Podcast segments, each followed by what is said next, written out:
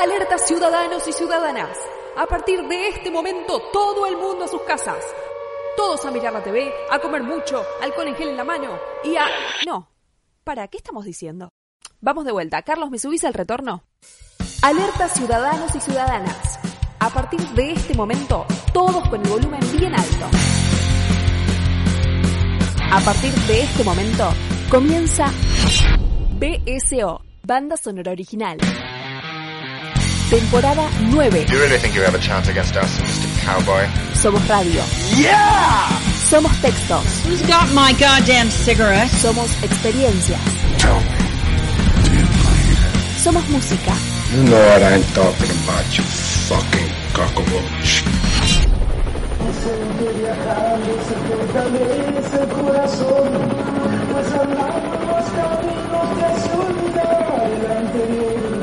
Somos BSO, Banda Sonora Original. Siempre por www.bsoradio.com.ar. BSO. Una plaga que combate otras plagas. Keep the change, you filthy animal.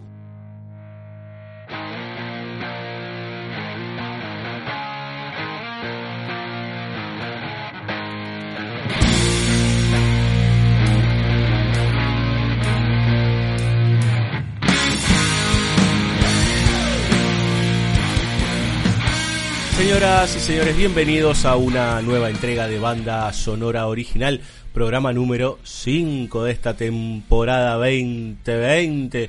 Seguimos bajo el yugo del COVID, seguimos encerrados, semi encerrados o más o encerrados, con cuarentena, con docena, con lo que sea, pero seguimos acá intentando comunicarnos no solo entre nosotros, sino con ustedes eh, y buscando alternativas, buscando distintos temas, buscando nuevos ciclos para ofrecerles contenidos a ustedes y que de alguna, de alguna manera nos enriquezcamos todos hablando de cine. Pero no puedo hablar solo porque cada vez que me pongo a hablar solo me pongo larguero, me pongo complicado, me pongo molesto y necesito al Pepe Grillo que me acompaña, al hombre este, al ladero, al que dice hasta acá llegamos. Fabio Damián Villalba desde el ostracismo de Almagro. ¿Cómo le va? ¿Cómo le va, Ciruro? Eh, ¿Usted me dijo heladero? Heladero, heladero. Bueno, en los barrios hay todavía algún que otro heladero en los parques, ¿vio? Sí, claro. Eh, no sé en qué barrios, la verdad. En Almagro hace mucho que no los veo. Pero bueno, Parque de los Patricios. claro, y sí, esa hermosa zona en la que usted vive. Ujú. Pero le respondo a su pregunta. ¿Me da, ¿Me da bien? ¿Cómo puede irme? Acá cocinando, tratando de, de desarrollar algún tipo de arte, en este caso culinario. Pero bueno, claramente en este momento no estoy cocinando porque si no, no podría estar hablando con usted. Eh, Claro, yo vi unos panes ahí interesantes que está haciendo. Está ingresando en el mundo panaderil. Sí, vio que yo siempre me dediqué a lo que es la repostería, principalmente, con alguna sucursal en pollos y ese tipo de cosas. Pero bueno, ahora estoy tratando de ver cómo, cómo se hacen los panes. Claro, bueno, muy bien. Yo he probado los postres que hace Villalba, sobre todo esos bizcochuelos, brownies y esas cosas que hace más que interesantes. Estas cosas como de intercambio de vecindad, ¿vio? Como por ejemplo hace eh, en el Chavo, ¿vio? Claro. Que la tacita de café, que la tacita de azúcar, que eh, el, el nuevo postre que hizo Doña Florinda, como que entre vecinos hay una especie de comunidad, Villalba, podríamos decir. Qué bien que lo haya nombrado porque de eso se trata este nuevo capítulo de BCO. ¿Usted conoce a su vecino?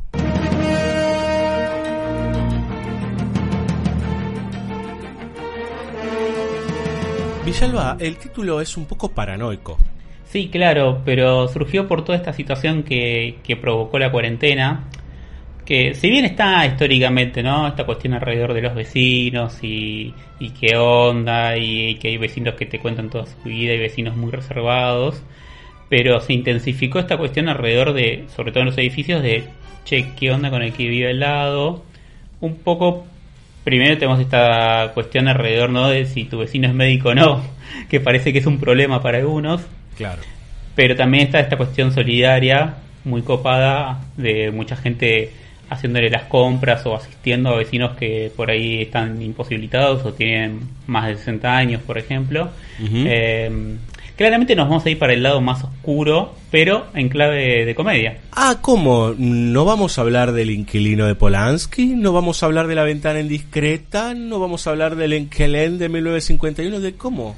¿Y? ¿De qué, ¿De qué vamos a hablar? ¿Cómo comedia, Villalba? ¿Qué? ¿Hay alegría en esto? Hay alegría. Estamos en momentos sombríos, en momentos de decadencia de la humanidad, en movilización total, en la caída de la civilización de Occidente. Eh, ¿Cómo es el calayuga que le dice usted?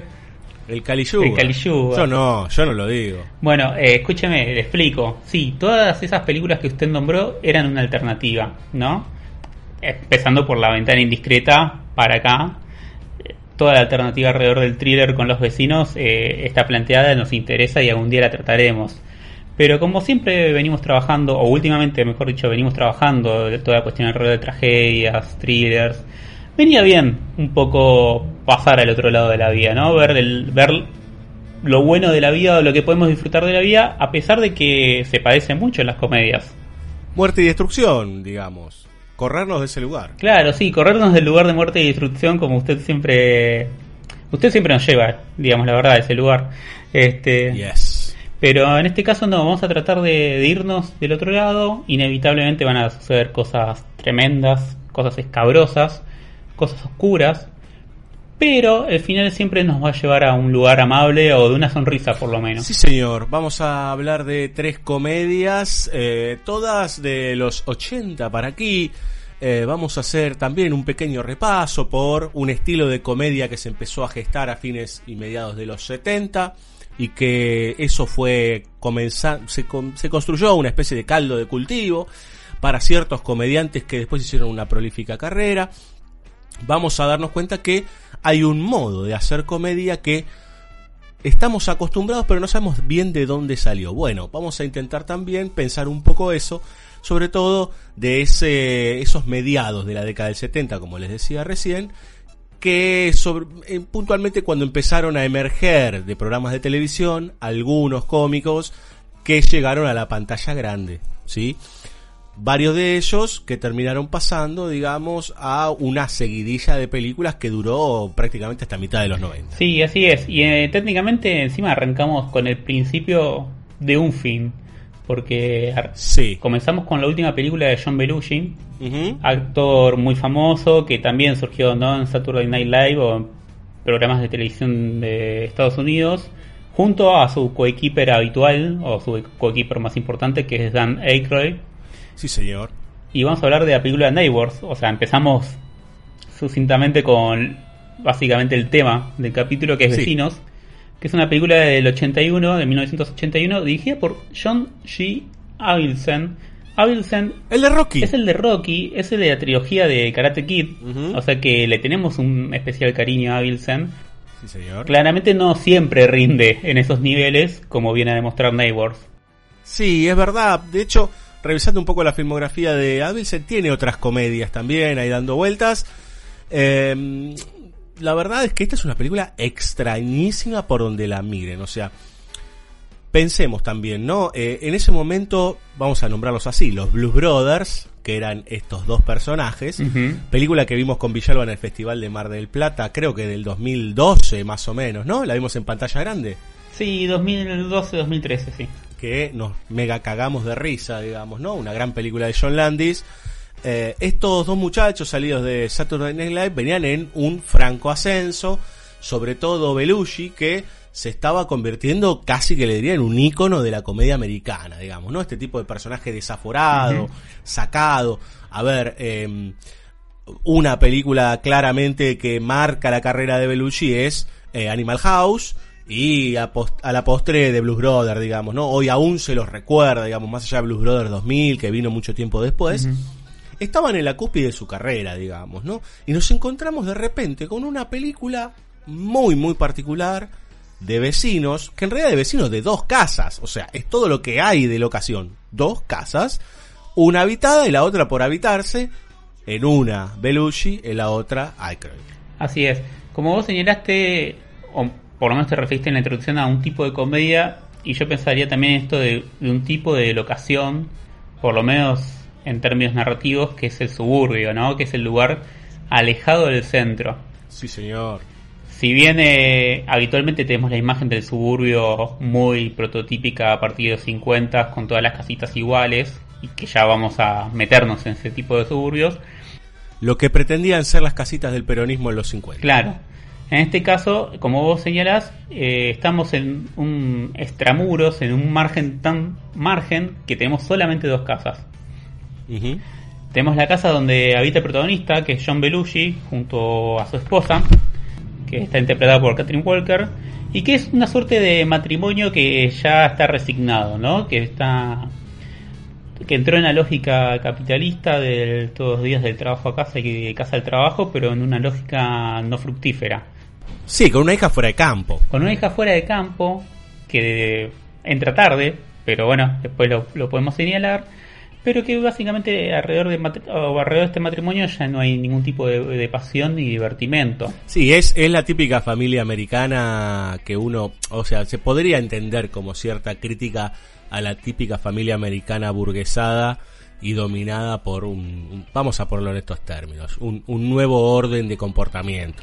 Sí, claro, sí, sí, pero donde, bueno, todo pasa por el, el consumo de televisión, el consumo de medios masivos de comunicación, hasta cierta hora, hacer la cena totalmente desganados y después irse a dormir, ¿no? Es una rutina que no presenta ningún tipo de, de interés o que despierte algún tipo de pasión posible. En este estado de situación, donde Belushi está ahí, como vamos a decir, eh, conforme o total, de nuevo, resignado a lo que pueda suceder, de golpe llegan unos vecinos. Alguien se muda a la casa de enfrente. Entendemos que la casa estaba deshabitada, que ahí vivían unos tal los Warren, que como apellido además eh, es un poco llamativo ya porque está este matrimonio famoso dentro del estudio paranormal en Estados Unidos, que son los Warren, que después los tenemos en las películas de El conjuro. del conjuro. Y como la casa está derruida y todo eso inevitablemente todo el tiempo hay una cosa que está como bordeando la lógica del terror.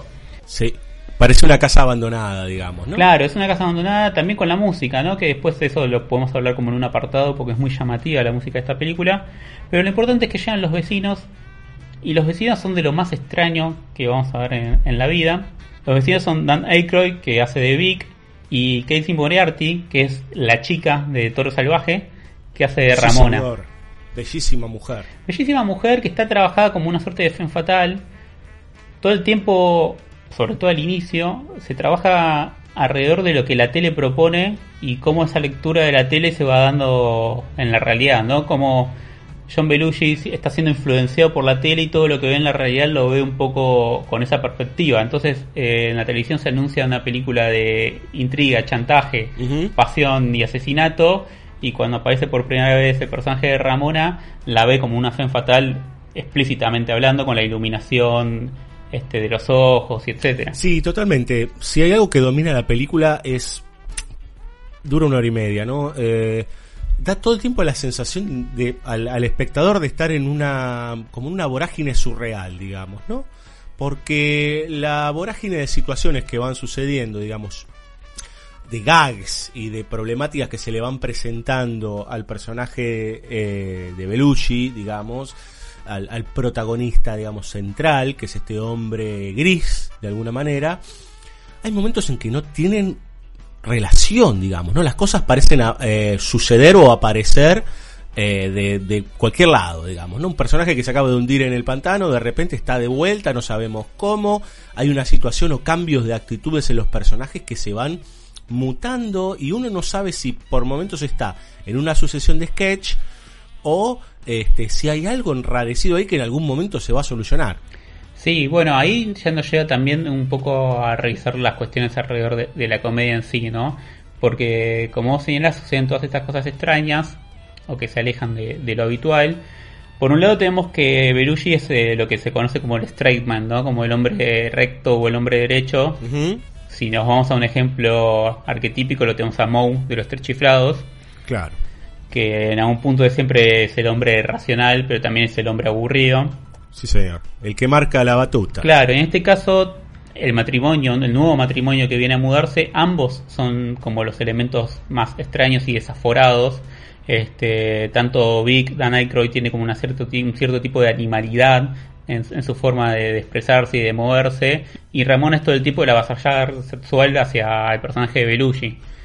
Sí, yo, perdone que lo interrumpa, ¿no? Pero yo creo que mm, algún director y o guionista de principio de los 90 esta película la vio y le puso a los, o sea, agarró los personajes de Ramona y de Vic y le puso Mickey Mallory Knox y otro agarró y le puso este otros dos nombres y de repente nos podemos encontrar con Asesinos por Naturaleza o Wild at Heart, digamos, ¿no? En sus versiones zafadas, eh, no de comedia, digamos. Estoy hablando claramente de Oliver Stone, Tarantino y David Lynch este, con esta idea de la dupla salvaje y alocada que no se sabe hacia dónde irá. Obviamente con otro tono y en otra búsqueda, pero hay algo ahí de esta idea de la pareja que viaja y que no sabe qué rumbo tiene ni hacia dónde va, lo cual también es un gran problema para aquellos que se encuentran justamente con estos dos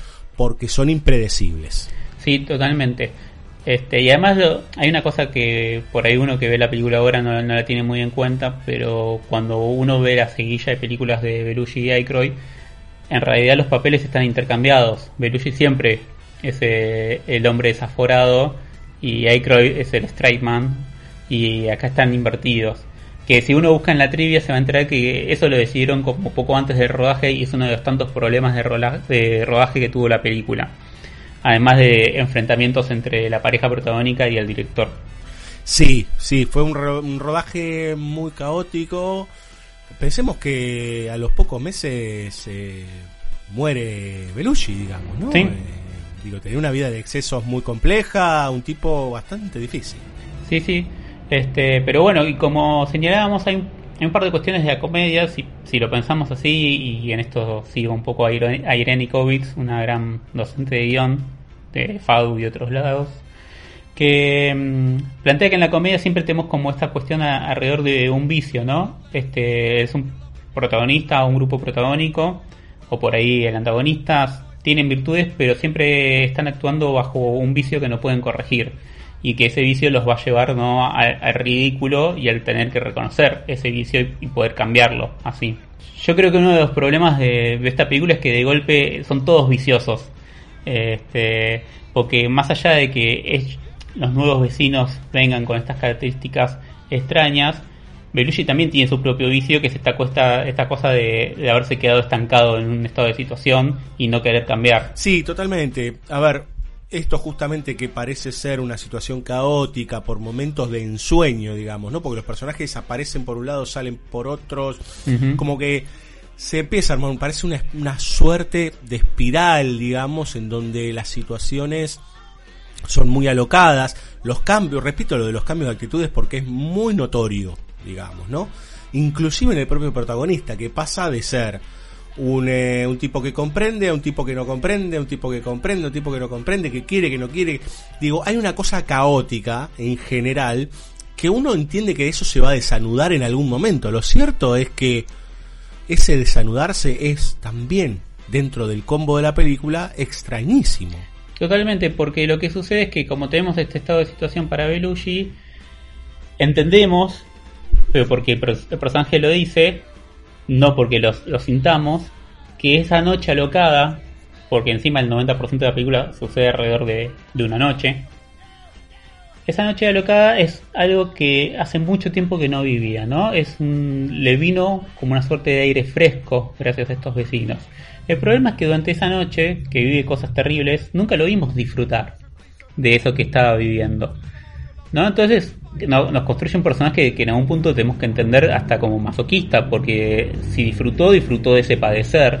No es que a través de ese padecer llegó a un tipo de disfrute o en algún momento hubo a una suerte de comunión o con Aykroyd o con Ramona en, los términos de una verdadera comunión de o reírse juntos o tener una situación, no sé, sexual satisfactoria entre Ramona y él, pero en ningún momento sucede nada de eso, sino que todo el tiempo eh, está cayendo en una nueva trampa de este matrimonio y todo el tiempo está todo como interrumpido, nunca se termina de completar ningún tipo de situación eh, alegre o amable entre el matrimonio y Belushi. Sí, a todo esto, digamos que la familia, eh, digo, madre e hija, que hija encima fue expulsada del colegio, digo, también es medio un estereotipo de la, de la niñe de los 80, digamos, ¿no? Peinada al estilo Spandau Ballet. Pero digamos que también son horripilantes, digamos, ¿no? Porque digo, a él le tienen un desprecio brutal y sus actitudes son actitudes realmente por momentos incomprensibles. Sí, porque en, en principio uno entiende que es este tipo de situación de que como, bueno, tanto la madre como la hija están un poquito más abiertas a una nueva experiencia, no leen tanto eh, lo extraño de estos personajes y como nosotros estamos acompañando a Belushi desde el punto de vista, entendemos, ¿no? Cuál es el, rango de extrañeza de, de Vic y Ramona. Pero hacia el final de la película uno ya vivió tantas situaciones extrañas y, y, y tan al borde que también se pregunta, bueno, todo bien, pero madre e hija no ven esa perspectiva que les plantea John Belushi realmente o no quieren verla. Y esto no- nunca termina de estar claro. Claro, si yo, yo en un momento hasta estaba pensando, digo, bueno, ahora se despierta del sueño, digamos, ¿no? Claro, Eh, como termina la pesadilla, este, y sus vecinos por ahí son fehacientemente así, pero bueno, por esto de lo que proyectó él, no lo sé. Digo, no sucede eso en la película. Aparte termina con, con una lógica medio Born to be Wild, digamos, ¿no? Eh, es como... eh, hoy estoy muy con títulos de canciones, ¿no? Sí. Pero Burning Down the House, digamos, ¿no? Es como, bueno, quememos la casa y que se vaya toda la mierda. Em, lo cual también termina de, de como de, de establecer cierta lógica eh, de, de pensamiento en función de que la película ya per se en su organización previa a ser rodada fue caótica, digamos, ¿no? Como todo un estado de caos generalizado, que tiene situaciones obviamente muy graciosas porque son dos grandes cómicos, eh, pero que uno eh, por momentos hasta se siente incómodo con la propia película. Sí, y además pensaba en esto que vos señalabas antes, de que uno también tiene la noción de que hay chistes o gags o situaciones que están pensadas como individualmente, por fuera de la peli. Como que uno puede suponer que, que esta potencia creativa de estos dos protagonistas traía todos esos materiales y trataban de meterlos en la película y no que surgieran propiamente de la situación de, o de la trama de la película. Como me parece que, que sí sucede en las otras dos películas de la noche que después de la noche. Siempre estoy acostumbrado a que salimos a las 22 horas. Y salimos a las 22, pero nos escuchan siempre por www.deseoradio.com.ar, Spotify, iBooks y afines. Exactamente. Pero es cierto también que eh, hacia el clímax, ¿no? Cuando se revela quiénes son Ramón y Vic, o al menos tenemos que creer, ¿no? También porque se dio tanta vuelta alrededor de todo que uno tiene que asumir que eso que están contando que es verdad y que Vic era como el cuidador dentro de un geriátrico o de una residencia para mayores de la señora Warren, aquella vecina que vivía en esa casa, y que entonces Y le afanaron la casa. Claro, le birlaron la casa. Eh, se da toda esta situación de, bueno, la casa fue destruida, ¿no? Por toda una serie de peripecias eh, que involucran un avión con un Dan Aykroyd de juguete y etcétera. Se termina incendiando la casa. Exactamente. O sea, todo termina en llamas. Todo termina en llamas y de golpe la familia de John Belushi y los quiere alojar a estos dos vecinos que conocen hace menos de 20 horas porque vinieron la noche anterior. Primera cosa como medio inentendible porque uno no vio que tampoco entre Vic Ramona y la esposa de Belushi haya sucedido una cosa copada. Todo está como medio fuera de campo porque fueron a comprar al, centro y volvieron y uno no vio, no fue partícipe de ese tipo de situaciones. No las tiene que asumir y ya pero ahí es donde se da como esta vuelta de la tortilla de, de Belushi que de golpe uno tiene que creer que, que los quiere tanto, que, que les regala el auto y que quiere que estén bien cuando le hicieron padecer toda la noche. Sí, totalmente. Eh, es un mare magnum de sensaciones esta película realmente. O sea, hay momentos que uno quiere ahorcarlos a estos Mickey Mallory Knox prototípicos. Este, por momentos se entiende que Belushi es un imbécil, por otros momentos odia, digo, hay, hay todo un, eh, uno se siente un saltamontes entre odio y odio, digamos. Claro, y como vos decías, eh, Vicky y Ramona se van con el auto que Belushi les regala. La hija vuelve a la facultad o al college porque se descubrió que ella no había sido la ladrona. La mujer de Belushi está tomando como unas clases eh, acerca de cuestiones ancestrales de los indios americanos o algo así. Nunca termina de quedar claro. Se entiende que tiene como una onda medio New Age en algún punto. Sí, como que es lo que ella no no pudo seguir por su vida gris y amargada junto al protagonista, digamos. Claro. Y de golpe, Becky y Ramona vuelven para llevárselo a Belushi en sus viajes. Y el, y el personaje de Belushi agarra viaje porque claramente nunca terminamos de, de, conocerlo del todo a ese personaje, solamente con esta cuestión actitudinal ¿no? que ya dijimos de, de resignado. Y básicamente es como, bueno, ok, lo que hizo fue como si uno siempre está hablando como de la transición del arco del personaje, ¿no? Y que atraviesa polaridades para llegar a una tercera posición, ¿no? Como que se queda con lo mejor de los dos mundos. Eh, acá el personaje directamente se arrastra como al otro mundo, al mundo de la locura. Sí, totalmente. Y también es una locura la música, Villalba. El, justamente el compositor uh -huh. de esta obra es Bill Conti, el, el dueño de las trompetas de Rocky. Claro, el compositor de la fanfarria de Rocky. Exactamente. Lo cierto es que hay momentos en que uno dice, eh, che, la música no está acompañando, no está acompañando, digamos. No. Eh, como, o, o, no está funcionando en el sentido final de la película. E inclusive hay momentos en que se hacen homenajes de Twilight Zone, aparecen sonidos puntuales, en donde es extrañísimo cómo funciona. Es muy raro, a ver, ya la película per se es rara. Uh -huh. Que, que, uno no puede terminar de. Después uno se acostumbra con el, con el pasar de los minutos, pero al, al, principio es muy incómodo. Sí, porque me parece que al principio, cuando trabaja la lógica de terror ante la llegada de Vicky Ramona, funciona un poquito mejor, porque uno entiende el código y, la puesta en escena está también en función de ese código. Pero en muchos otros momentos de la película está esta banda sonora muy de cartoon, de, comedia, como, ah, la comedia es con una marchita militar así, y, esta línea melódica agradable y graciosa y no funciona para este tipo de película que es más una suerte de comedia negra donde todos los personajes eh, están un poco reventados vamos a decir claro porque esta película no es ni la pistola desnuda digamos ni una de las películas que vamos a ver esta noche Claro, y acá entonces suena forzado, como que todo el tiempo se quiere dar a entender que es una comedia porque pone ese tipo de música, pero la película es otro tipo de comedia. Exacto, exacto. Bueno, película que podemos recomendar como experiencia, sobre todo para encontrarse con estos dos queridísimos actores. Aykroyd después tuvo una carrera mucho más larga y mucho más, uh -huh. digamos, a ver, imaginen que en el lapso de 4 o 5 años, sobre todo Dan Aykroyd hizo una cantidad de películas famosísimas, ¿no? De Mendigo a Millonario, Los Blues Brothers. Los Cazafantasmas. Tiene un, los cazafantasmas, digamos, ¿no? Eh, fíjense cómo de repente también Aykroyd despegó y fue una de las grandes estrellas de los años sí. 80, ¿no? Se convirtió en uno de esos íconos fundamentales e inclusive pensándolo a Belushi quedó al morir en el 81 como uno de los íconos del humor de los 70, un humor un poco más ácido inclusive, ¿no? Sí. En términos de la, de la comedia americana. Después Aykroyd se fue apagando, se fue haciendo un poco más serio y cada tanto tiene alguna aparición, pero lo cierto es que hubo un momento, sobre todo esa década, en donde era un tipo que lo veías en cualquier lado, digamos. Uh -huh. Vamos a escuchar música. Sí, no vamos a escuchar a Bill Conti, porque, bueno, ya le pegamos, pobre, ¿no? Pero ya él se ganó el cielo solamente con la música de Rocky Balboa este, ya con eso sobra. Lo cierto es que vamos a escuchar un poco de eh, punk americano. Sí, de, de, una banda que le gustaba mucho a Belushi y por eso suena en la película. Sí, una banda que a mí me gusta bastante, que son los Dead Kennedys, ¿sí?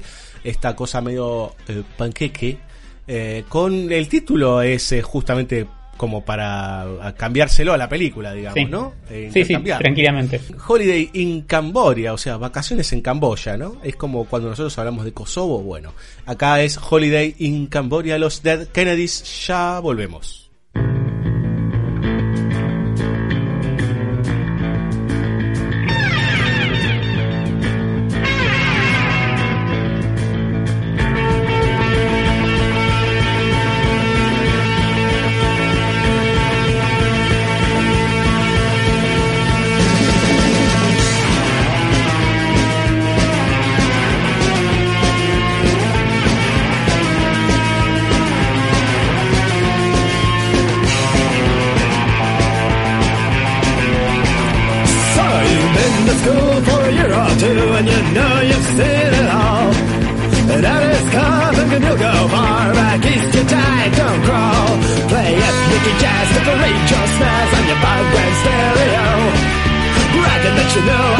我有状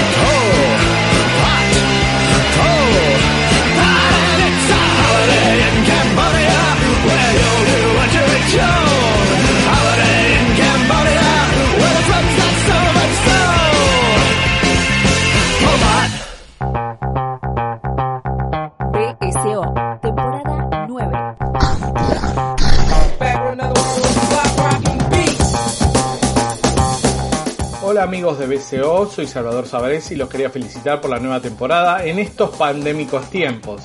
Justamente la pandemia lo que me trae a la recomendación que les hago y que es revisar la filmografía de Preston Sturges. Preston Sturges, ahora casi olvidado, fue ni más ni menos que el primer guionista que consiguió un arreglo con un estudio, en su caso la Paramount, para dirigir sus propios guiones y de esta manera abrió el camino para colegas más conocidos como John Huston y Billy Wilder. Sus películas fueron numerosas y tuvieron gran éxito durante la Segunda Guerra Mundial, aunque después su personalidad confrontativa, la elección de socios equivocados y algunos fracasos cortaron su carrera. Para los años 50 solo pudo hacer una sola película en Francia y después se murió. Aparte, trabajó con un grupo de grandes actores secundarios que hace que cada película, como las de John Ford, uno se pueda sentir en casa. Les voy a nombrar algunas. El gran McGinty en la historia de un político que comienza su descenso cuando decide ser honesto. Christmas in July, Navidad en Julio, es una muy tierna comedia que involucra una parejita de pocos recursos y muchas ganas de casarse, un jingle bastante ridículo, un concurso de esos que hacen cumplir los sueños y una mirada al cierto al mismo tiempo escéptica y comprensiva sobre el sueño americano. Creo que se me está haciendo un poco largo, amigos de BCO, esta recomendación, así que dejo por acá y si quieren después les mando algunas películas más de, de Sturges que se merece verlas todas. BSO,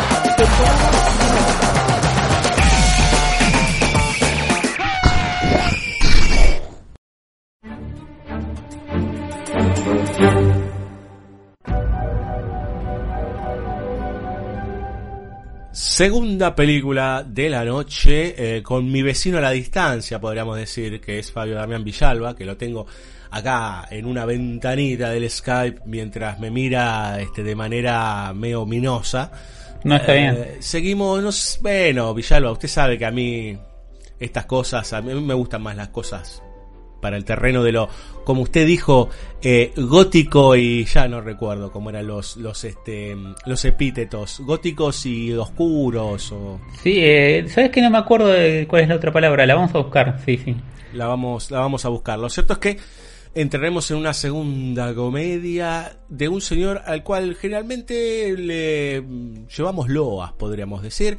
Es un tipo que en su carrera de director no es tan vasta, es bastante corta, que tiene, digamos, su epicentro entre fines de los 80 y eh, principios de los 2000, ahí es donde está el conglomerado y la mayor cantidad de películas que él dirigió, después tiene algunos telefilms, algunos cortos, etcétera. Estamos hablando de Danny DeVito, un tipo que ya hemos visitado en algunas ocasiones, tal vez no tanto como deberíamos, porque es un director muy interesante.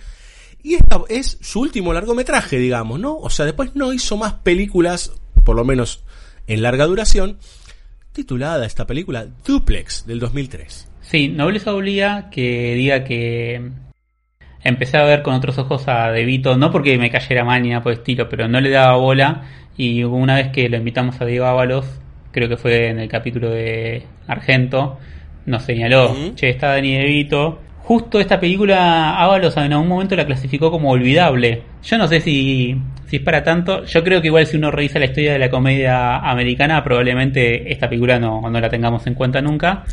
Pero dentro de las películas de vecinos me parece que, que podemos encontrarle un par de cositas copadas. Sí, señor. Eh, es interesante porque De Vito tiene un humor, primero, muy cáustico, un humor que por momentos es muy ecatológico, le gusta mucho lo que es esta, esta suerte de lógica de fluidos, de asquerosidad, le gusta eso, no desde un lugar desagradable per se, sino que es un tipo de humor puntual que va más a la reacción física del espectador, en que va entre la mezcla del asco y la risa, digamos, ¿no? Este humor escatológico, podríamos decir. Sí, y que además me parece interesante que cuando llega a ese punto es porque ya atravesó toda una serie de cosas.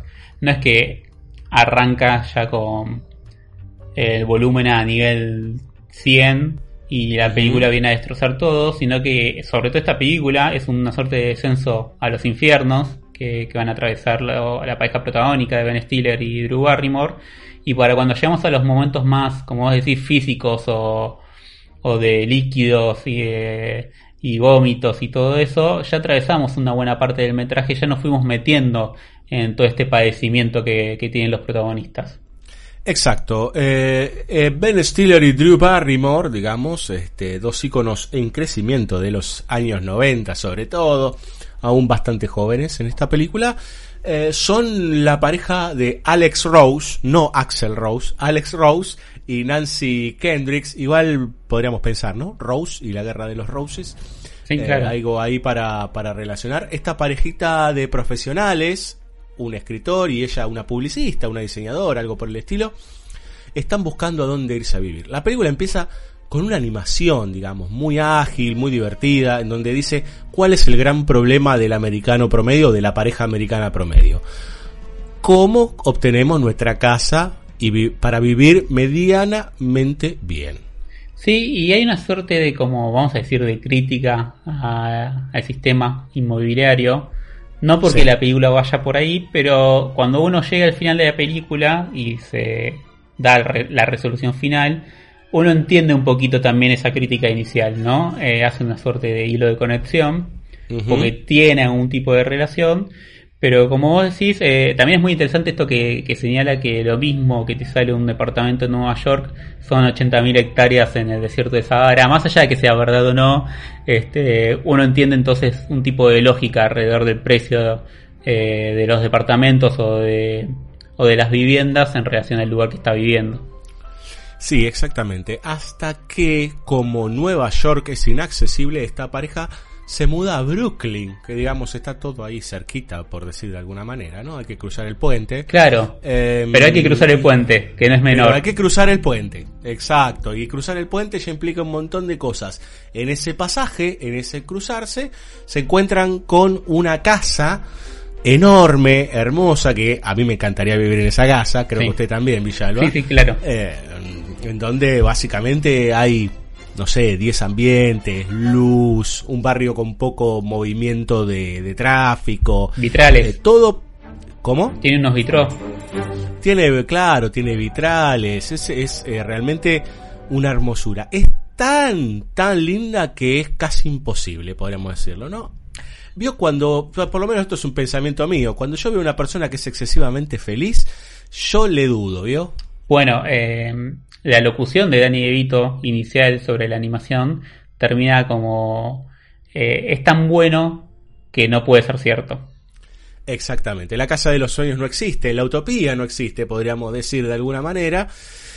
Terminan alquilando la casa por un precio, eh, alquilando no, comprando la casa por Comprándola. un precio realmente eh, accesible para la guita que tienen ellos. Son dos, otra vez repito, eh, no es que son dos asalariados de trabajo basura, son dos profesionales ambos dos, como me gusta decir a mí, ambos dos. Sí, Eh, en donde él es escritor de, digo, eh, ahí él dice middle range, le dicen, ¿no? Es un escritor de, de- serie, podríamos decir, de, los que están en la lista de los que, se ve- que venden en la mitad. sí, claro, cuando está con la editora, más adelante en la película, le dice, bueno, sos un editor mediano para la, la editorial, y ella en realidad está escribiendo su segunda novela recién. Este, Claro, donde la claro. primera tuvo un, un éxito, entendemos, pero ya está en saldo. Claro, 99 o sea que ya pasó un tiempo. Claro. Bueno, la casita, linda, él está a punto de cerrar para su segundo libro, ella tiene un trabajo relativamente bueno, empiezan a comprar cosas para la casa, pero hay unas escaleras al infierno, Villalba, si Zeppelin decía escaleras al cielo, escaleras al infierno, porque hay una inquilina, ¿eh? así que de- como decíamos al principio del programa, no hablamos del inquilino de Polanski, pero hablamos de la inquilina de Devito. Claro, esto es lo más cercano a- al tipo de inquilino infernal. Como vos decís, hay una segunda planta, es el duplex que señala el título de la película, además de otras duplicidades a lo largo de toda la película, Sí, señor. eh, donde vive la señora Connelly, así al menos es presentada, una suerte de, de señora anciana irlandesa, entendemos, por el tono o por el acento con el que habla, eh, y que debe estar alrededor de los 95 a 105 años, calcula Drew Sí, Barrymore. Sí, sí, sí. Eh, lo cierto es que cuando la señora cuenta que el marido falleció en el 1963 y que llevaban 58 años de casado, la cuenta medio que no da nunca, o sea, tiene que ser como 110 años de vida más o No, menos. no, excepto que tenga algún tipo de pacto fáustico eh, la señora, lo cual no sería locado, digo, no lo es en la película, ¿no? Claramente, pero, pero sí se va a construir progresivamente, digamos, a diferencia de la película anterior, se va a construir una relación entre aquellos que están abajo, que es la pareja de Barrymore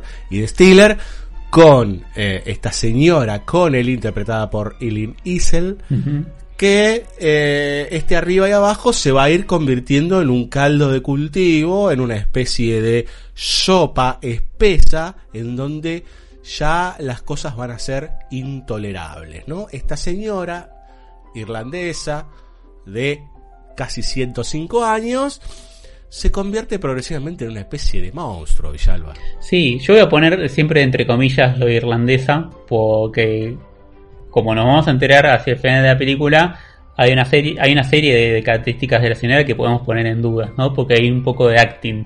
Este, pero sí, ya el primer día post compra de la casa, cuando la van a visitar hay una serie de extrañezas, ¿no? Le llevan un vino y esta señora que supuestamente es irlandesa católica le dice no, No no, bebe. no bebo porque es pecado.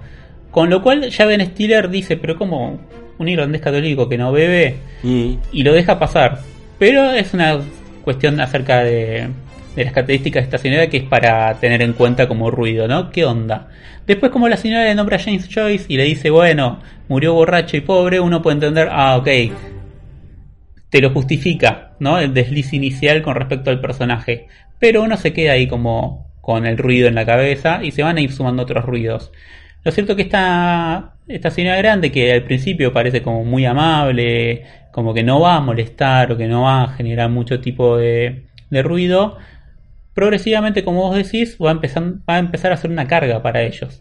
En principio para Ben Stiller, que es el que está trabajando en la casa porque es escritor, quería tener un estudio, porque venía escribiendo siempre en los Starbucks, eh, y la señora entonces le pide que lo acompañe a comprar, que lo acompañe a comprar eh, frutas y verduras que la señora cuenta puntillosamente. ¡Ay, qué insoportable! Eh, y así van sucediendo los días y Ben Stiller se va retrasando con la escritura de su segunda novela, que tiene un deadline para determinada fecha. Sí, señor. Eh, yo le diría que hasta inclusive eso, ese contar de las uvas es el contar de los días como un preso para la pareja, digamos, ¿no? Primero para Ben Stiller y después para Barrymore. Claro, porque va desordenando, va invirtiendo, ¿no? El, el mundo de esta pareja. Este, lo cual lleva a que a Barrymore pierda el trabajo, que Ben Stiller eh, vea su novela destruida por un camión de la basura. Oh, qué gran escena.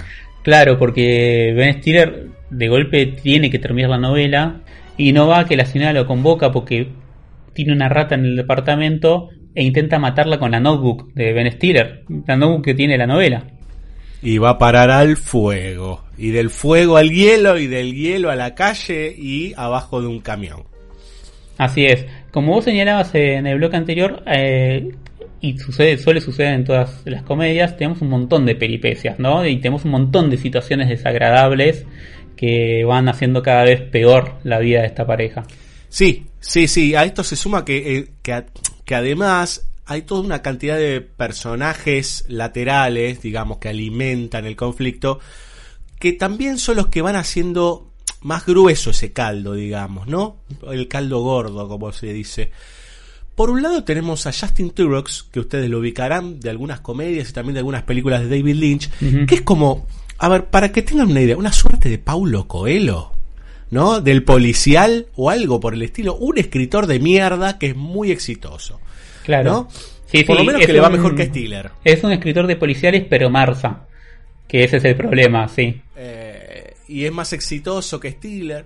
Por otro lado tenemos al jefe de Drew Barrymore, que es un insoportable, que es casi el estereotipo del jefe de mierda. Que es Wallace Shawn, que es un actor eh, Sí. que van a ubicar de muchas películas. Además tenemos un policía que es una suerte de insoportable, digamos, ¿no? Que es el oficial Dan, que la quiere mucho a la viejecita y a ellos los trata como si fuesen dos delincuentes.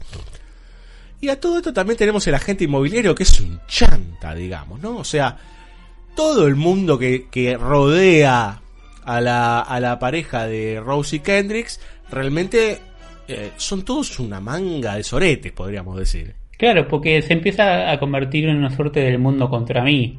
Como Claro. claramente la señora anciana va a estar en el lugar de la víctima al- a los ojos de todos. Toda, todo tipo de situación que se le presenta a Ben Stiller y Drew Barrymore encima se ve con un resultado funesto porque todo lo que intentan hacer de golpe cae en las manos, por ejemplo, del oficial Dan. Entonces, como la quiere a la vieja, todo el tiempo va a terminar siendo que todo lo que proponen se les vuelve en contra. Por ejemplo, y eh, lo que terminan haciendo es como hay problemas de filtraciones en la bañera de arriba, dejan que se filtre el agua y encima le suman ácido para que se vaya eh, para que se vaya eh, perdón desvencijando el piso de arriba y que la vieja pueda caer y morir Sí, sí, claro, totalmente.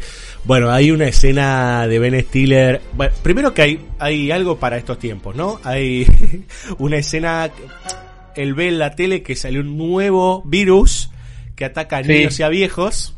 Una especie Sí. de influenza. Entonces, deja que un viejo lo estornude en la cara. Él se contagia y contagiar a la vieja. Que después se entera que está vacunada. Pero hay toda una escena posteriori en donde la vieja le cuenta que está vacunada, pero que además se le tapó el fregadero, que sería Sí. la pileta de la cocina.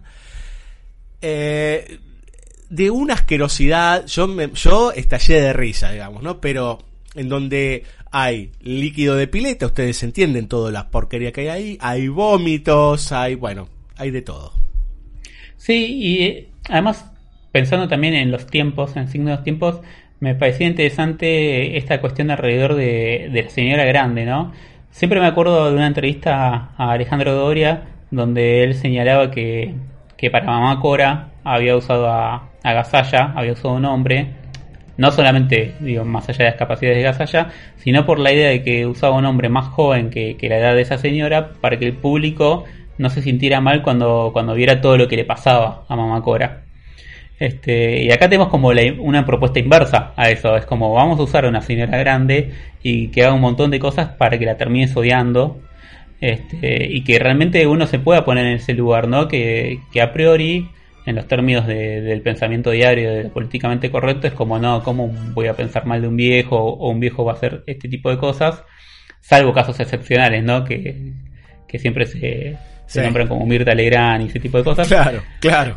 Pero, viste, acá es como la otra propuesta que es como bastante interesante porque hay que hacer el recorrido para que uno llegue a ese punto de que, no, no digo obviamente que uno esté de acuerdo, pero en términos narrativos, uno sí entiende la necesidad de Ben Stiller y Barrymore de deshacerse de esa vieja. Sí, sí, llegan al punto tal de, de a ver, de endeudarse para poder pagar un asesino a sueldo. Que Sí. encima tiene un, un trabajo fachada como Claro. director de porno.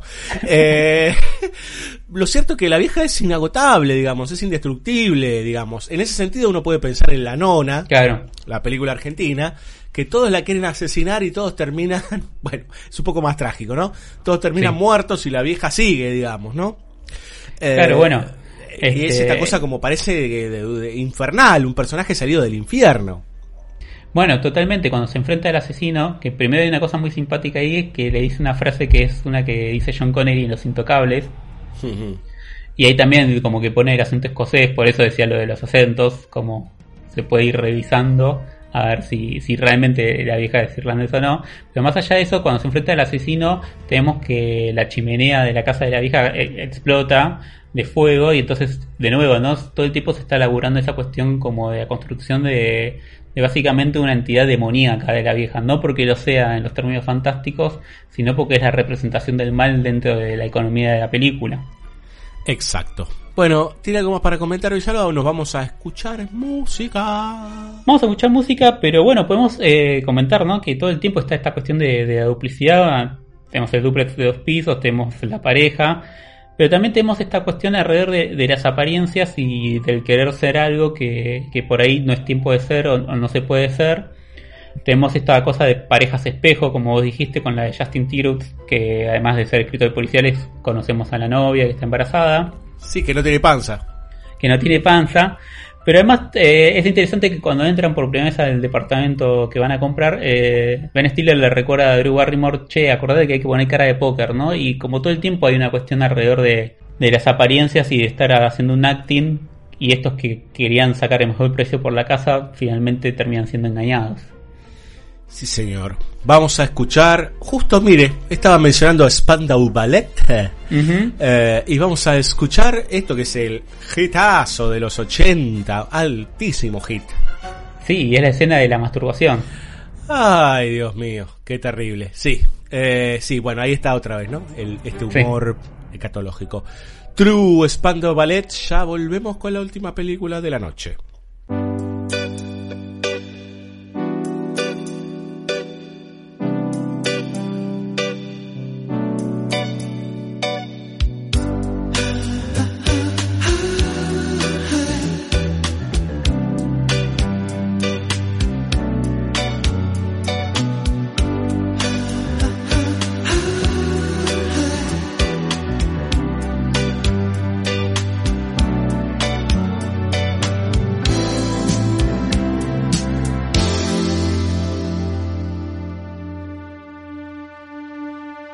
So true, funny how it seems, always in time, but never in line for dreams. Head over heels, went toe to toe. This is the sound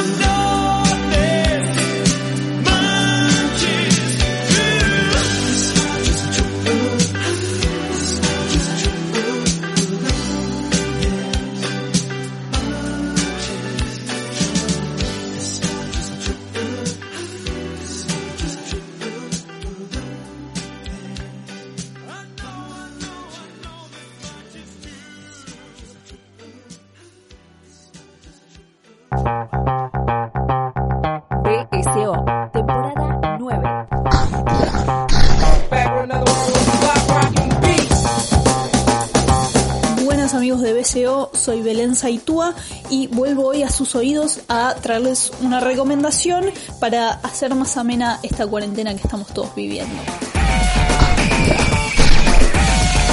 En este caso vengo con una recomendación serial, eh, estoy hablando de Community, es una sitcom que desde hace muy poco está disponible en dos de las más grandes plataformas de streaming del planeta, así que es fácil de conseguir.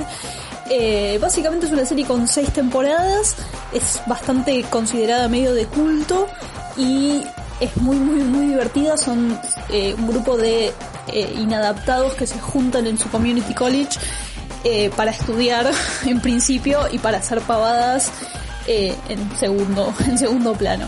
Pero que la disfruten como la estoy disfrutando yo, la verdad que es muy graciosa.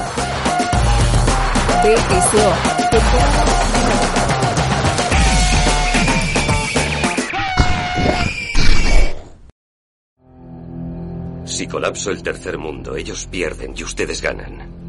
Si colapso América, ustedes pierden y ellos ganan. Cuanto más cambian las cosas, más siguen igual. ¿Y qué es lo que va a hacer? Desaparecer. Ha introducido el código mundial. Les dije que era mejor que desearan que no regresara. Si pulsas ese botón, todo lo que hemos conseguido en los últimos 500 años se acabará. Nuestra tecnología, nuestro modo de vida, toda nuestra historia. Me llamo Pliskin. BSO. Temporada 9. Seguinos en bsoradio.com.ar. También en Spotify, iTunes, Mixcloud, iTunes y Google Podcast. BSO. De originales, no tenemos nada. Bienvenidos a la raza humana.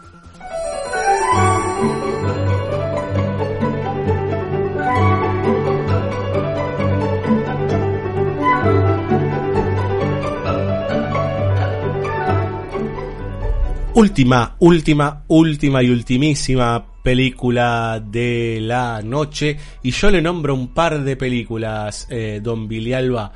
Le digo Gremlins, le digo Matiné, le digo The Hole, le digo Gremlins 2, le digo Piraña, le digo Aullidos. ¿Usted qué piensa? Pienso inevitablemente en Joe Dante. Sí, señor, sí, señor. Hacía muchísimo que no visitábamos a Joe Dante en este programa. Muchísimo. Un tipo más que interesante, no solo por ser uno de los Masters of Horror, como dicen algunos, sino por ser un tipo que también maneja muy bien la comedia, ¿sí? Muy bien la comedia, muy bien la aventura. Y hoy vamos a hablar de, yo le diría, un clásico de la TV abierta, en este bloque, un clásico de la televisión abierta, del cine shampoo Sí, de la. Corpo. eh, nada más y nada menos es el título de esta película. En inglés es The Burbs, pero para nosotros es SOS Vecinos al Ataque de 1989. Obra, obra maestra, qué sé yo. Obviamente podemos encontrar muchísimas películas eh, que contradigan esto que estoy diciendo, pero me parece que dentro de- del universo Joe Dante, ¿no? dentro de, de su producción es uno de los picos más altos, por lo menos, eh, vamos a decir, de sus comedias. Que si bien no es que tiene un montón de comedias como comedias, siempre el elemento cómico, el elemento humorístico en Dante es muy importante. Sí, señor, exactamente. La, la idea también de, de hacer un poco más a menos ciertas historias pesadas o de terror, o a veces este, que políticamente son bastante incorrectas. Claro, como que siempre le está encontrando una mirada irónica o graciosa a, a asuntos escabrosos, ¿no? Si pensamos en Gremlins, que tranquilamente podría ser una película de terror, este, básicamente está el elemento terror, está el elemento fantástico desarrollándose, pero de nuevo la, la clave es cómica por el accionar de, una comedia, de los claro, Gremlins. sí, claro. sí, sí, totalmente. Otro de los eh, hijitos de la autoconciencia, podríamos decir, el, el amigo Dante. Sí. Tal vez un poco más tardío, pero de aquellos que, sobre todo, tuvieron una carrera muy fructífera en los años 80, ¿sí? Este, inclusive tiene una película en los 70 de 4 horas, este, que se pasó acá en el Bafisi, todo con material rescatado. Pero esta película, de- es casi que le diría que es como un signo del fin de la, de la década, ¿sí? Eh, un tipo de humor que después se va a ir cayendo, va a ir desapareciendo, va a aparecer otra lógica que después va a devenir en el humor Apatow y en toda esta nueva comedia americana.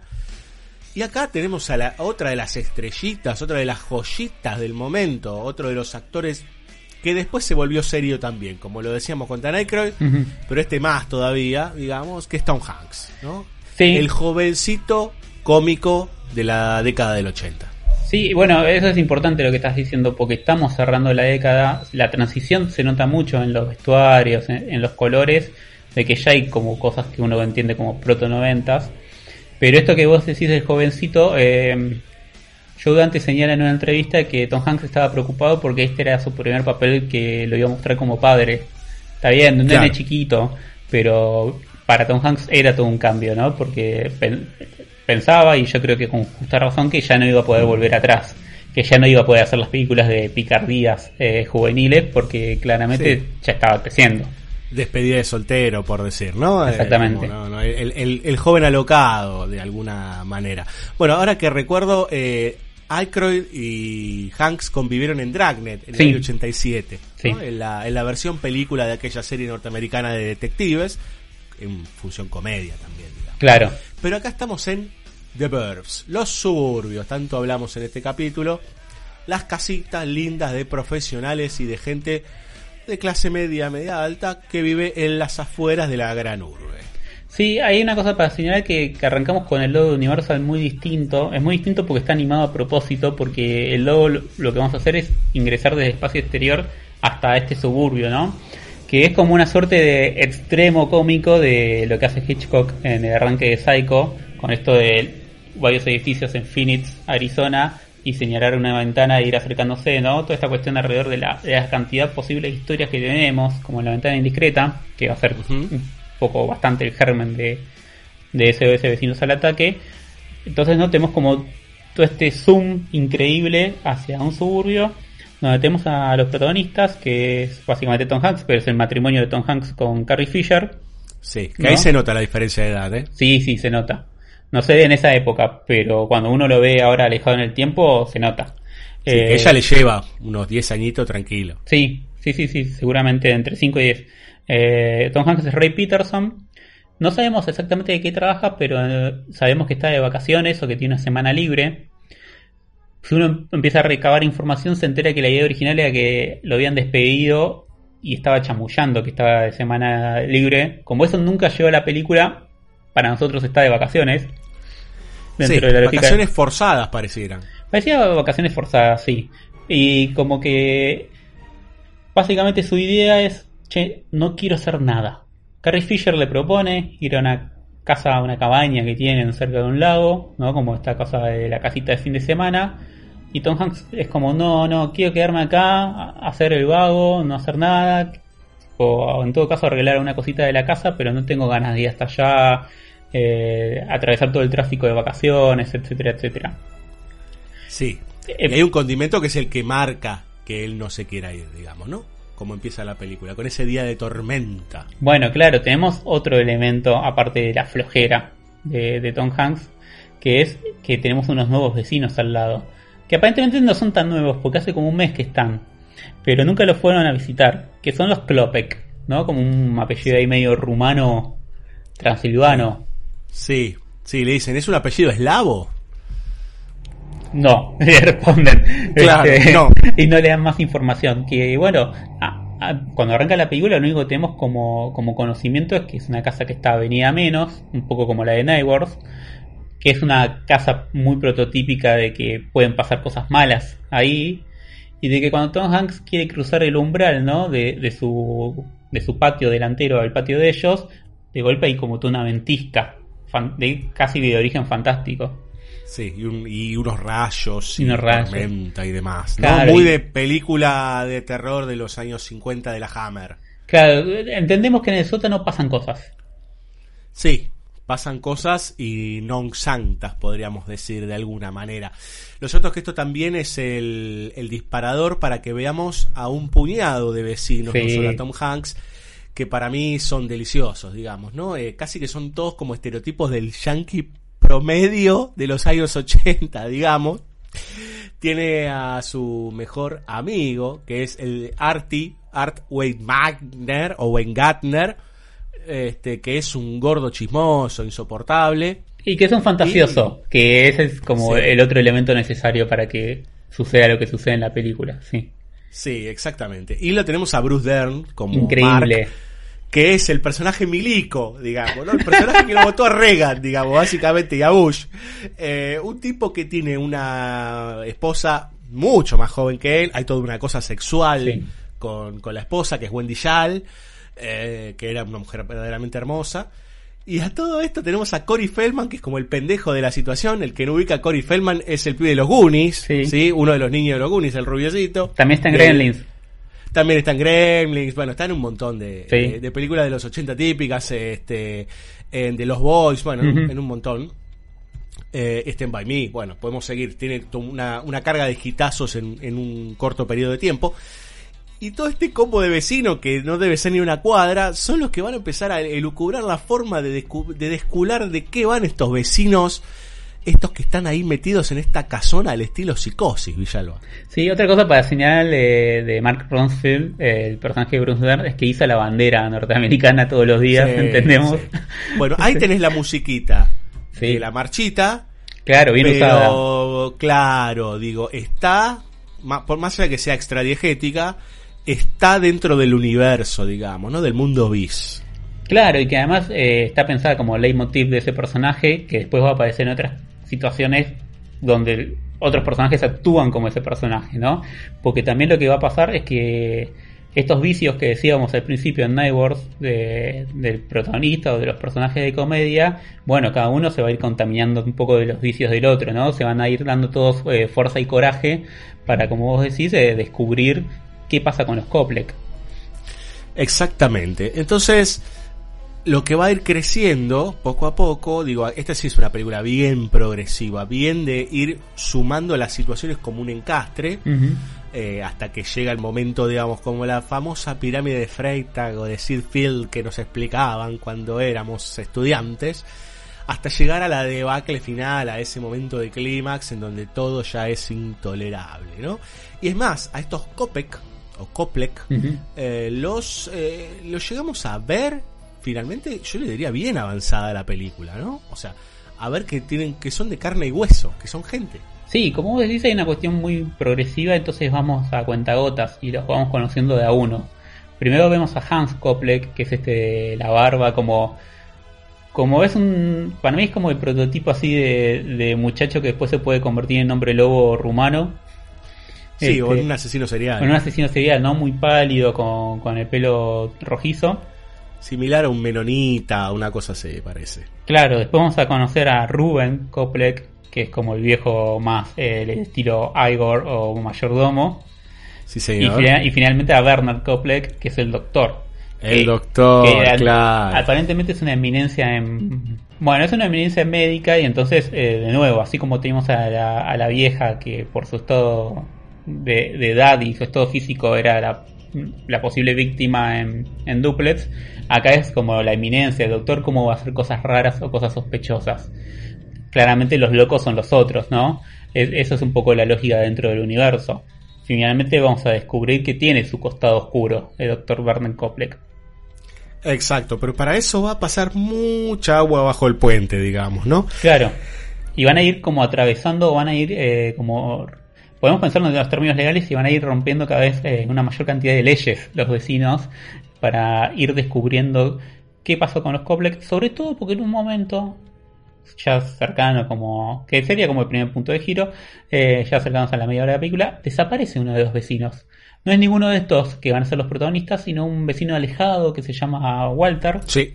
que, tiene, que tiene un peluquín que es el que tiene el perrito que, que caga el patio de Mark Rumsfeld Este, y que de golpe de un día para el otro no lo ven más y que dejó el perro abandonado y que Y el peluquín. entonces eh, entran a la casa de Walter porque Bruce Dern obviamente tiene todo un equipamiento militar. Entendemos que estuvo en Vietnam. Ujú. 18 meses en la jungla. Sí, claro. Este, entonces, eh, a medida que van como quebrando distintas leyes, no solamente más allá de lo que podemos pensar en términos legales, también hay como una idea de leyes comunitarias que van quebrando, ¿no? Como van quebrando la privacidad del otro, supuestamente en pos de, en pos, perdón, de un bien común, que es como conservar o cuidar esa, esa comunidad, pero en ese, esa búsqueda de conservación de golpe se van tomando atribuciones totalmente delirantes. Sí, exactamente, hasta meterse adentro de la casa, ¿no? Y a todo esto, la pobre Carrie Fisher intentando que su marido deje de obsesionarse con esa, con esa casa, con esos vecinos, etcétera, hasta que terminan adentro, ¿no? Y parece que se hubiesen metido dentro de la casa Asher, eh, eh, un look siglo XIX, digamos, todo. ahí es donde conocemos al doctor, donde los conocemos a todos. Y hay un datito también, ¿no? Este, el- este sirviente es Theodor Gottlieb, que era el hermano Teodor, que justamente era una suerte de comediante. Este, y esta fue su última película. No hizo más películas después de esto, con esa cara que parece sacada de eh, una película de los años 30 muda, digamos, ¿no? Del gabinete del doctor Caligari, más o menos. Claro, pero bueno, eh, claramente no van encontrando pruebas, más allá de lo extraño que son estos vecinos, no, no van encontrando pruebas hasta que de golpe también hay un, ref- un reforzar ¿no? de la sospecha porque el perro de Tom Hanks descubre un fémur en el otro lado del patio. en una escena que es increíble, que cuando descubre que es el, es el fémur de Walter se ponen a gritar en un plano totalmente alocado.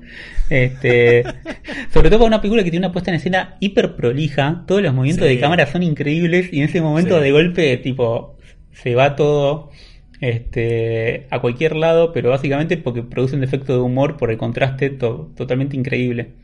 Y aparte haciendo una cantidad de juegos y de relaciones, digamos, y pensando en algunos Twitter que leímos hace poco, Sí. eh, con respecto a que si las cosas son homenajes o diálogos entre películas, Ah. digo, acá, acá hay juegos con el western, acá hay juegos con Hitchcock, acá hay juegos con el thriller, con el cine de terror, con ciertos iconos del, de los años 50, digo, se nota que Dante es un cinéfilo en el buen sentido de la palabra, digamos, ¿no? Un tipo que absorbió sala de cine durante mucho tiempo. Sí, totalmente. Yo, por ahí Dante tiene esta cuestión de que, esta es mi percepción, de que en general sí lo veo como una cosa de que, bueno, si voy a nombrar algo es porque me gusta mucho y no para discutir, más allá de que uno pueda Claro. hacer la, la lectura de que algunas cosas está discutiendo o poniendo en su lugar si quiere, pero es cierto, como vos decís, que hay un montón de guiños eh, desde el gusto o la amabilidad. Eh, el libro de demonología que están leyendo para más o menos entender de qué, de qué van los Coplec, eh, está escrito por Julian Carswell, que es el villano de La Noche del Demonio, de Turner. Sí, Este, señor. Y que tiene también una linda conexión, digamos, con Evil Dead. Claro, sí, sí, sí, totalmente. Eh, y en un momento en la tele están viendo El Exorcista, eh, Race with the Devil y La Masacre de Texas 2. O sea, hay una idea, obviamente hay una idea de, bueno, sí, esto lo tomo. Pero uno entiende siempre en Dante una cosa como esto lo estoy tomando porque realmente me gusta.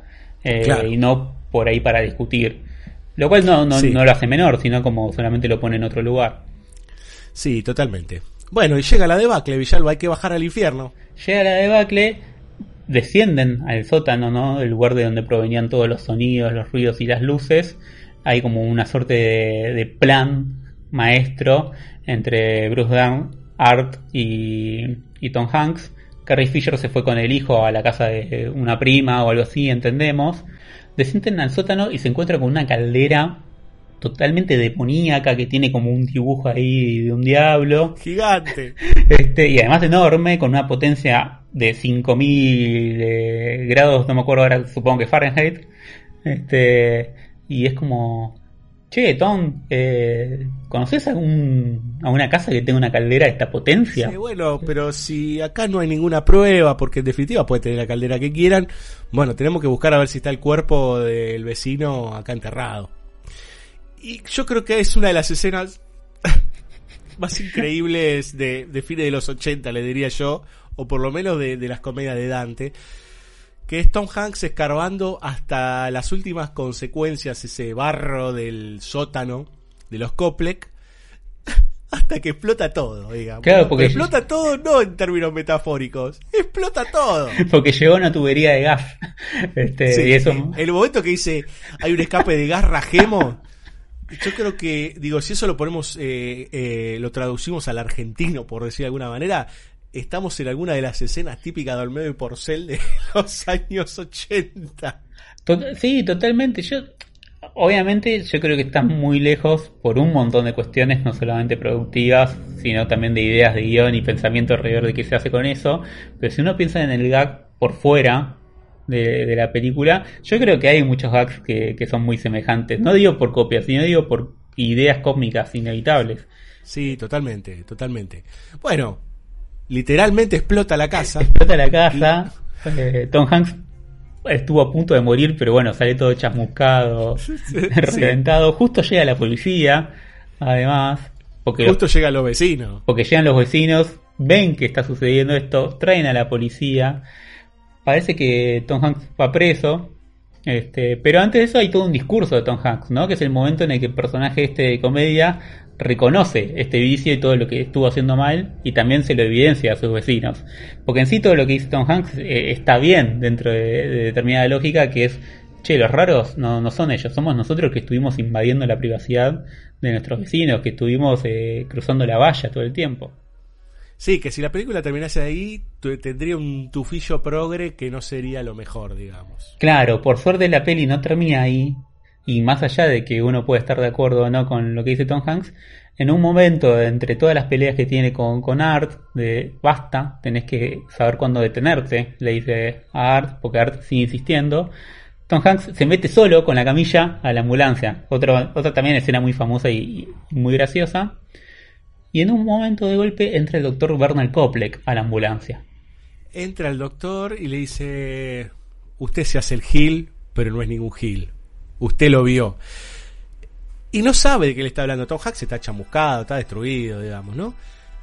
Y ahí, como espectadores, recaemos en algo que, casi como película de detectivesca, no habíamos eh, recalado, digamos, ¿no? Que es en un detalle, que es que vieron las semejantes, no es sala- la salamandra, es este, ¿cómo se llama? La caldera, sí. La semejante caldera que tenían ahí abajo, el tamaño, el diseño y todo, pero no la abrieron. Claro. Y algo había ahí adentro, que era la revelación, digamos, ¿no? Que podría haber, digo, evitado toda la catástrofe posterior, aunque era necesaria la postre para lo que le sucede al protagonista. Pero es que, claro, revisaste todo menos adentro de la caldera, chabón, donde está el fuego, digamos, ¿no? Claro, y es que adentro de la caldera había cuerpos humanos. De los vecinos anteriores. Y los vecinos anteriores, claro, eh, que por suerte igual esto se va a descubrir porque entre el, enf- el enfrentamiento entre Hanks y, y Kopleck, la camilla sale disparada de la ambulancia porque está conduciendo el otro Kopleck, Hans, y se termina chocando.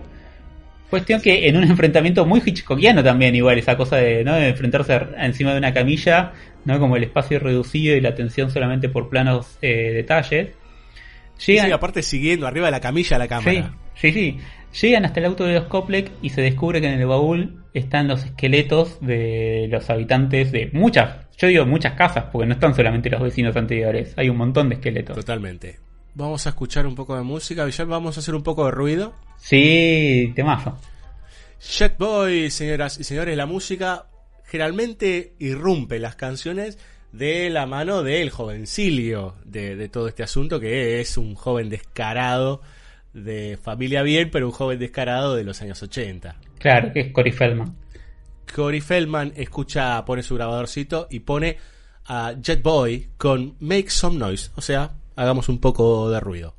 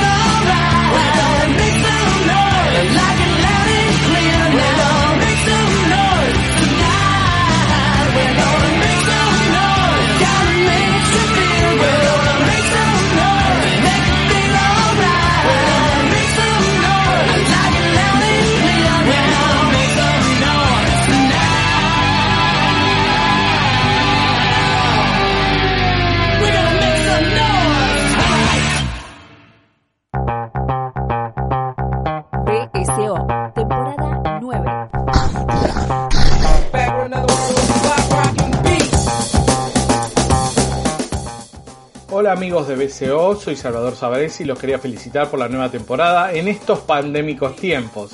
Justamente la pandemia lo que me trae a la recomendación que les hago y que es revisar la filmografía de Preston Sturges.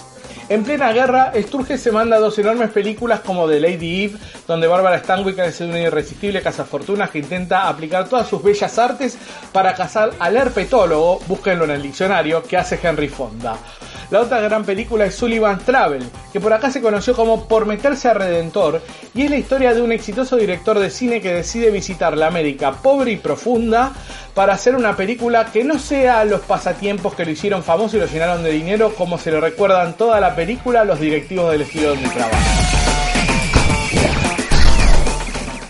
En el entretanto, Sturges hizo The Palm Beach Story, una comedia realmente inclasificable donde la única certeza es que es una comedia. No queda claro si habla de la pareja, del dinero, de las relaciones entre hombres, mujeres, hermanas o hermanos, o es todo un gran delirio. Lo más probable es que sea esto último porque es divertidísima, con un final para pedir replay. En Hell the Conquering Hero, que se podría traducir como Honor al héroe conquistador, puede ser vista como una versión oscura, muy oscura de Blancanieves, donde la princesa es un joven rechazado del ejército que no quiere volver a su hogar y los enanitos son un grupo de veteranos de guerra que lo obligan a ir creándole un pasado ficticio de héroe de guerra. Y en menos de un fin de semana nuestro héroe tiene que elegir entre la verdad y el mito en medio de una sucesión de situaciones que se concatenan sin respiro literalmente. No para la película.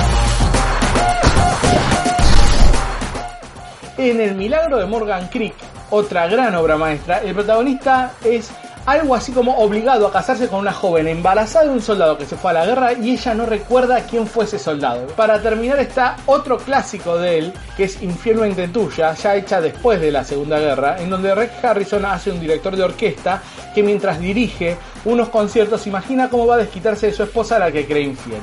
Bueno amigos de Banda Sonora Original, espero que les interesen estas recomendaciones que andan revoloteando por ahí por la web y keep up the good work. Un abrazo.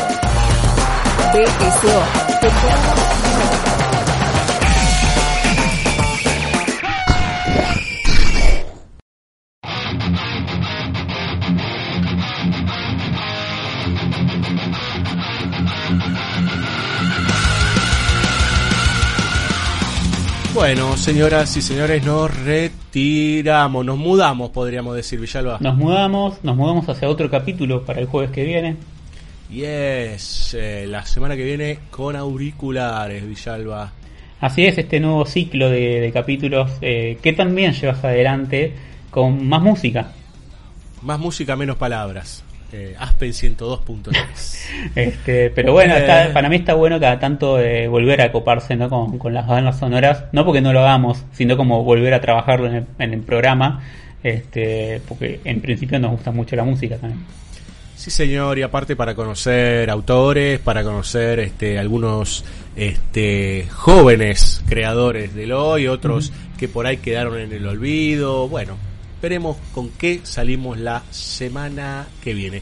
Gracias a todos los que están del otro lado, como siempre, por acompañarnos en estos momentos tan asiados, tan vertiginosos y tan cuarenteneados. Gracias a toda la banda de la banda sonora original, a, este, obviamente a usted, Villalba, obviamente a Luciana Eiras, obviamente a Andrés Brandaris y Belén Saltúa, todos ellos que ahora están haciendo esas recomendaciones de audio y video por nuestras redes sociales y en los programas, Villalba. Eh, sí. Ahora ya, ya está, ya, no, ya estamos completamente embebidos en el sistema, ¿no? Nos ganó el sistema y estamos en todos lados. Estamos tratando de ser emboscados, ¿no? Eh, de trabajar esta emboscadura que propone Junger y tratar de modificar las cosas desde adentro del sistema. Exactamente, porque la revolución a veces te la venden y te la venden empaquetada y tenés que ver cómo no creer que estás haciendo la revolución. Bueno, no importa. Eh, o por lo menos creer en algo, ¿no? Eh, lo que quieras. Eh, gracias a la querida Dani Jorquera, nuestra voz base de banda sonora original, a nuestra hermosa voz de Mar del Plata, a la gente de Bahía Blanca por su música, a la gente de A Sala Llena por su acompañamiento y por tenernos en cuenta, a la gente de Montermoso y no sé, ¿a quién más le podemos agradecer? ¿A Alberto? A, a- no sé. Eh, bueno, todos aquellos que quieran sentirse agradecidos. A todos aquellos que quieran sentirse agradecidos, como le, agres, como le agradece de alguna manera Kevin Johansen. Por Kevin fin, por fin Kevin Johansen en este, en este programa. Señoras, señores, Kevin Johansen con Vecino. Nos vemos en la próxima. Chao. Enfrente tengo un espejo que da un reflejo distorsionado que no soy yo. Y vernos sin entendernos, reconocernos sin conocernos es nuestra misión. Parece. Me gusta pero me asusta, me miro un toque y es suficiente para no matarme. Qué cobarde. Mejor así no hay disputa, sigo mi ruta, siga la suya y a trabajar. Vecino, reflejo de un espejo distorsionado, el pasto siempre más verde del otro lado. Yo soy aquel que no soy yo.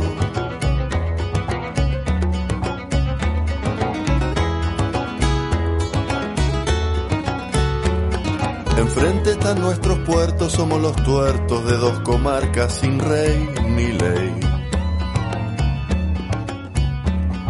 Y en cuanto a la competencia, la incompetencia nos representa bien, ¿no cree usted?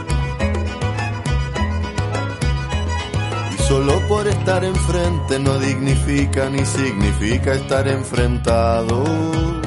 ¡Qué salado! La miopía de nuestro ser no nos deja ver que desde el cielo estamos al lado. Vecino, reflejo de un espejo distorsionado. El pasto siempre más verde del otro lado. Yo soy aquel que no soy yo.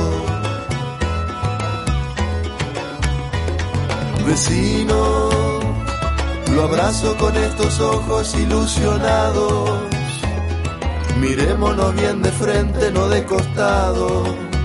Yo soy aquel que no soy yo. Que no soy yo.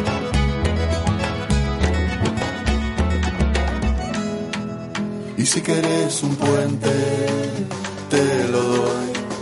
Y si querés un puente, dámelo.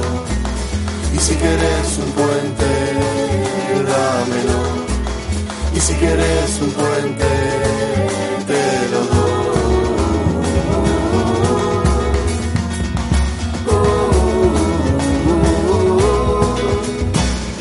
Vecino, reflejo de un espejo distorsionado. El pasto siempre más verde del otro lado. Yo soy aquel que no soy yo. Vecino, estrello mi ello deje suyo de lado. Solo por estar enfrente no hay que enfrentarnos. Yo soy aquel que no soy yo. Aquel que no soy yo. Vecino.